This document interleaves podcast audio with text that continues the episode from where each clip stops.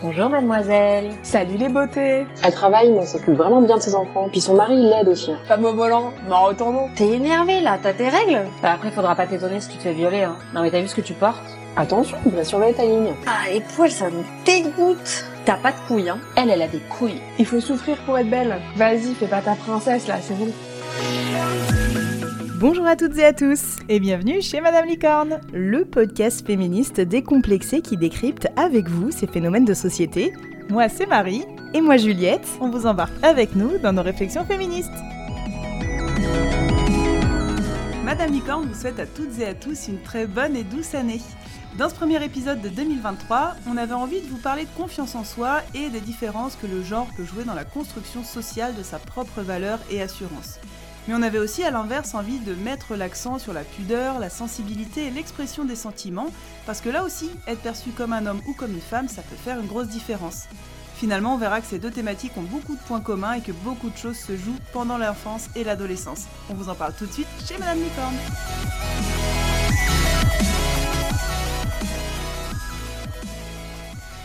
Avant d'aller plus loin dans cet épisode, il est important de préciser que tout ce dont on va parler dans cet épisode ne va montrer que des tendances au sein de la société et ce ne sont en aucun cas des règles absolues et sexuées, bien évidemment. Dans leur essai The Confidence Code, paru aux États-Unis, les autrices Cathy Kay et Claire Shipman mettent en avant le fait que les femmes en général souffrent d'un déficit de confiance en elles.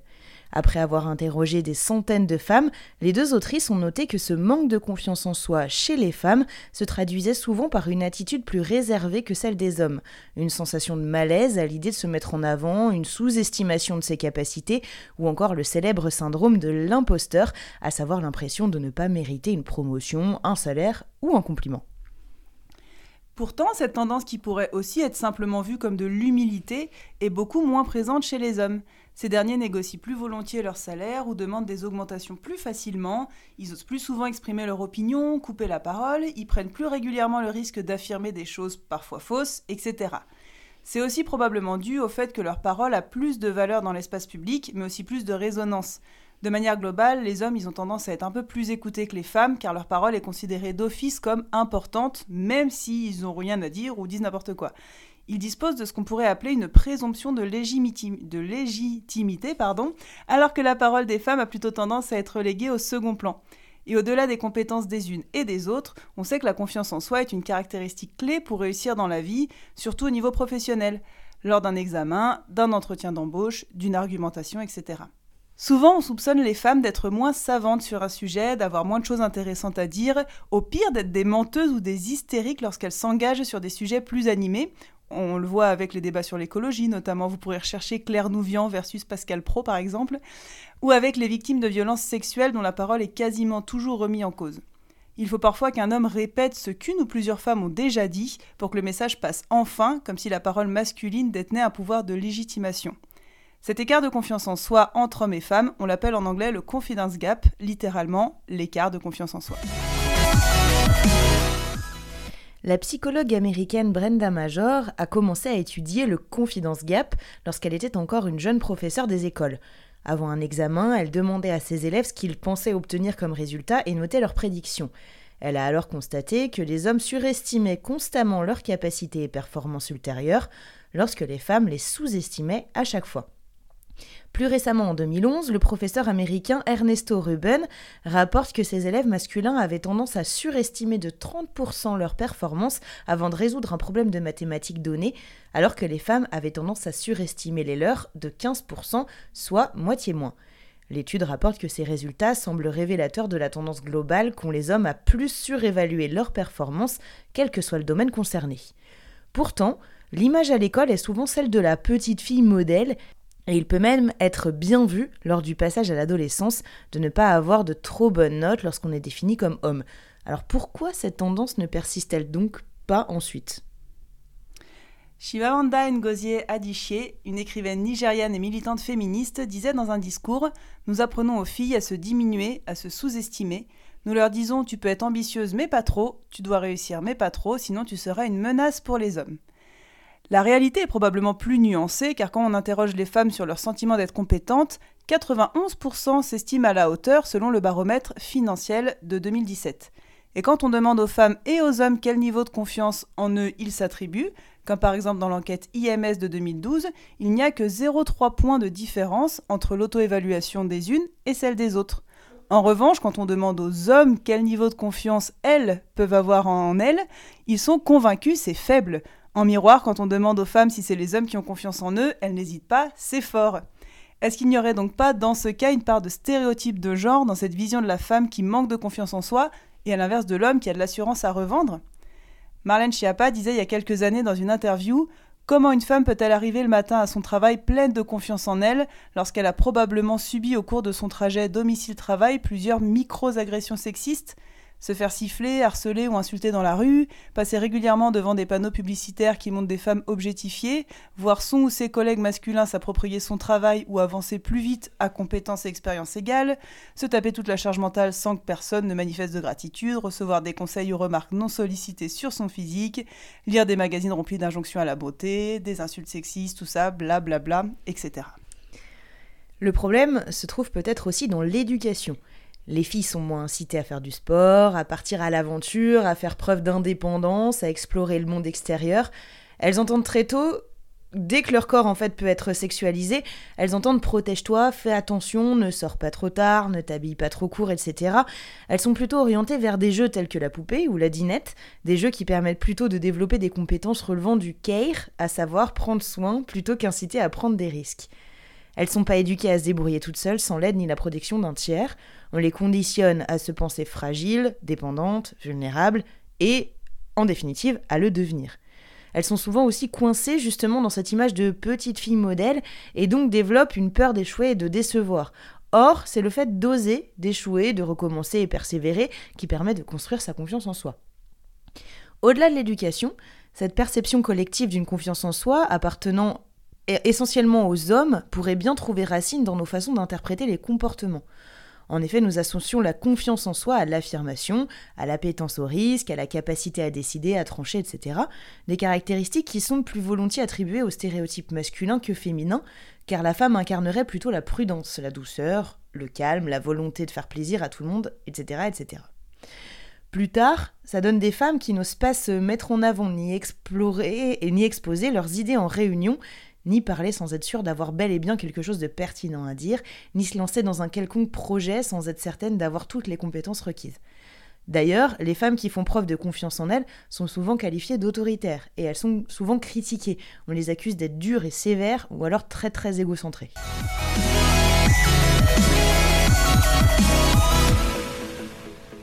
Le problème, c'est que ces différences de construction et de perception de confiance en soi ont de réelles conséquences sur la qualité de vie des femmes. Par exemple, ça peut avoir des répercussions sur les choix de carrière, les promotions et sur les salaires, et donc sur les retraites. Ça a aussi des conséquences sur la psychologie des uns et des autres, avec des hommes qui ne se remettent pas assez en question ou se mettent trop la pression, et des femmes qui se culpabilisent trop volontiers, notamment sur des problématiques graves comme lorsqu'elles vivent des abus psychologiques ou physiques. Attention, ça n'explique pas tout non plus. La rareté des femmes dans les plus hautes sphères ou le harcèlement de rue s'explique aussi plus souvent par la misogynie de certains milieux que par leur prétendu manque de confiance en elles. Fait intéressant, une étude menée par le cabinet Zenger Folkman a démontré que la confiance en soi féminine augmente avec l'âge, et donc l'expérience. Comme si les femmes attendaient d'être expérimentées ou d'avoir vécu plusieurs accomplissements pour se permettre d'avoir enfin confiance en elles.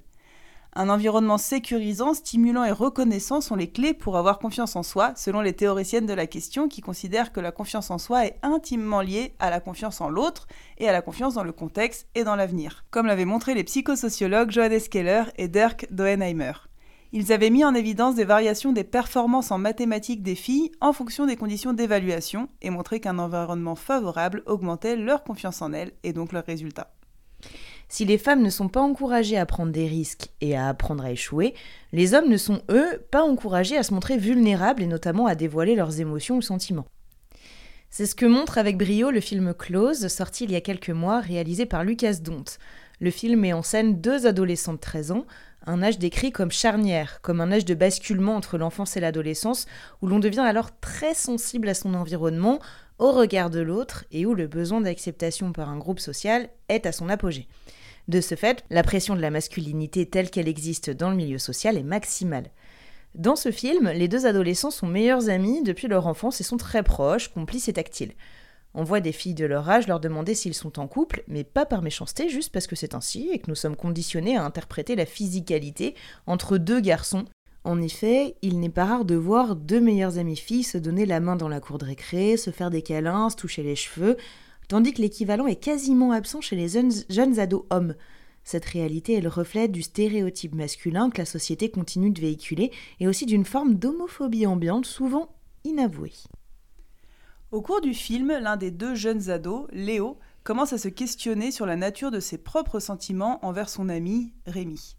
Angoissé par le sujet, il prend alors ses distances. Rémi, du coup, vit très mal l'épisode, se sentant soudainement rejeté et abandonné. Pour le réalisateur, Rémi représente l'enfance qu'on perd alors que Léo entre dans l'adolescence. Dans son effort d'intégration, Léo joue à des sports collectifs et adopte leur code viril. Le réalisateur nous explique que le choix du sport, le hockey sur glace, permet de représenter Léo dans un costume épais et enfermant pour incarner un peu l'état émotionnel du garçon. Il dit, je cite, On l'a traité corporellement comme un sentiment qui nous enferme et dont beaucoup n'arrivent jamais à parler. Le costume et le silence pèsent sur le corps de l'enfant jusqu'à le faire ployer. Alors cette fiction, elle n'est pas foncièrement basée sur une histoire vraie, mais beaucoup s'y retrouveront sûrement, puisque en effet, c'est la découverte du livre Deep Secrets, Secret profond du coup, de la psychologue Niob Way qui a inspiré Lucas Dont. Dans ce livre, qui est basé sur le retour d'expérience de la psychologue, 100 garçons entre 13 et 18 ans se confient sur leurs amis. La psychologue, elle constate qu'à l'âge de 13 ans, les garçons y parlent de leurs amis comme des personnes qu'ils aiment le plus au monde, avec lesquelles ils peuvent partager leurs émotions, se confier. Et en fait, plus les années passent, plus les garçons ont du mal à évoquer l'intimité avec leurs amis masculins. À mesure en fait que les garçons deviennent des hommes, ils deviendraient méfiants, ils perdraient ses amitiés et ils risqueraient du coup de se sentir plus isolés et plus seuls. À la fin de l'adolescence, les garçons sentent qu'ils doivent devenir des hommes, entre guillemets, en devenant stoïques et indépendants. Leurs émotions et les amitiés intimes les rendraient vulnérables et seraient donc réservées pour les filles et pour les homosexuels. À long terme, les conséquences sont celles dont on a largement parlé dans nos épisodes sur la sensibilité masculine, qu'on vous invite d'ailleurs vivement à aller écouter.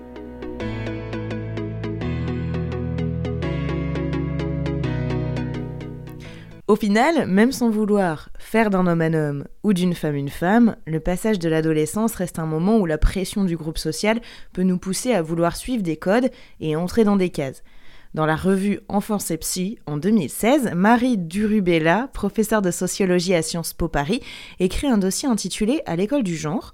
Elle nous y parle des stéréotypes inconsciemment véhiculés par les enseignants dans le milieu scolaire. Inconsciemment, ceux-ci vont enclencher toute une série de comportements stéréotypés. On évaluera tel comportement ou on développera telle attente de manière différente avec un élève garçon ou un élève fille, et ce sans même en avoir conscience, que l'on soit soi-même homme ou femme, tant ces représentations s'imposent à chaque acteur social. L'observation des interactions effectives en classe montre entre autres que les enseignants consacrent un peu moins de temps aux filles, environ 44% de leur temps contre 56% aux garçons. C'est une différence qui peut paraître minime, mais en fait qui devient vite considérable quand on comptabilise le temps qu'un élève passe en classe. De plus, ce temps plus long consacré aux garçons reflète des interactions plus formatrices sur le plan pédagogique. Non seulement les enseignants interrogent plus souvent les garçons, mais ils passent aussi plus de temps à réagir à leurs interventions et à attendre leurs réponses. On observe également que les garçons reçoivent davantage de réprimandes et de critiques concernant leur conduite. Les enseignants sont en fait soucieux de ne pas se laisser déborder par les garçons, ce qui les rend vraiment très attentifs à leur comportement et les notent généralement plus sévèrement parce que les maîtres ne doutent pas de leur capacité et se montrent donc plus exigeants. En mathématiques, par exemple, une discipline qui est connotée comme masculine, on observe dès l'école primaire que les enseignants stimulent moins les filles à trouver les bonnes réponses, moins de temps laissé pour répondre, moins de remarques d'ordre cognitif, moins de questions ouvertes. Ces différences, en fait, elles s'accroissent avec l'âge et elles sont plus marquées dans les filières du second cycle du secondaire, alors pourtant que de nombreuses voies scientifiques montrent une proportion notable, voire une majorité de femmes. Au total, on est à la fois plus attentif et plus sévère face à un élève garçon, ce qui est en fait un peu le reflet du milieu professionnel adulte. Mais cette influence des stéréotypes se joue aussi entre élèves. Alors que les relations entre pairs constituent un aspect essentiel de l'expérience scolaire, la vie quotidienne des classes forge des élèves garçons ou filles. Les groupes d'élèves du même sexe jouent et appuient donc les stéréotypes à cet âge où la construction et l'intégration sociale est primordiale. Pour les garçons, Bien réussir à l'école peut être dénoncé comme féminin, les activités intellectuelles étant jugées comme celles des moins forts des intellos, en opposition aux activités physiques. L'alternative, schématiquement, est alors soit de rejeter l'école en affichant des comportements virils, contestation de l'autorité notamment, soit de réussir dans les matières masculines, c'est-à-dire les sciences ou le sport. Pour les filles, le modèle traditionnel féminin est globalement plus compatible avec les exigences du métier d'élève. Il reste que, pour les filles comme pour les garçons, l'alternative, telle que perçue par les jeunes des deux sexes, c'est d'être conforme et normal ou bien isolé et marginalisé.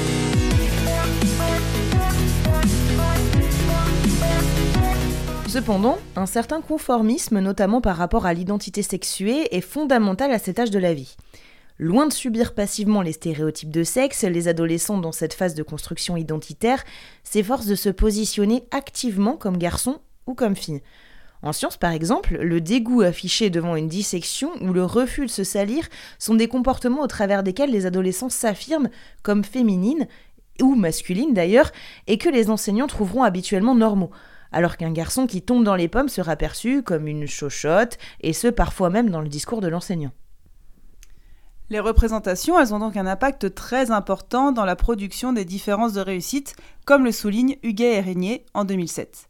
Leur expérience est la suivante. On propose à des adolescents un exercice de maths en leur disant que les résultats sont en général très différents entre garçons et filles. Puis dans un autre groupe, on leur dit qu'il n'y a en général aucune différence selon le sexe. Et les résultats est surprenant. Supprimer le stéréotype lié au genre à propos des maths élimine bel et bien l'avantage des garçons et contredit en fait toute pseudo-explication biologisante sur le fait que les garçons seraient meilleurs dans ce domaine. Au final, on en revient à ce qu'on disait un peu plus tôt sur la confiance en soi. Penser avoir les capacités de réussir quelque chose nous permet souvent de les obtenir et inversement. Au final, on a ici la recette pour fabriquer des garçons ou des filles, et c'est ce qui sera plus tard à la source des différences de traitement sexistes, qu'ils soient en défaveur des femmes ou des hommes. Le problème le plus grand est que ces conditionnements sont très souvent véhiculés de manière inconsciente et involontaire et répétés de génération en génération si on ne se pose pas pour les questionner et remettre en question leur profondeur. On espère que c'est ce qu'on vous aide à faire ici, en tout cas chez Madame Licorne. Merci encore d'avoir été avec nous pour ce nouvel épisode. S'il vous a plu, n'hésitez pas à nous donner votre avis et nous le dire sur notre compte Instagram, at Madame Podcast, et nous mettre 5 étoiles sur Apple Podcast et aussi sur Spotify. Le mois prochain, on se retrouve avec un ou une invitée exclusive dans un format que vous adorez, et ce sera notre rendez-vous du 1er février. Prenez soin de vous et à très bientôt chez Madame Licorne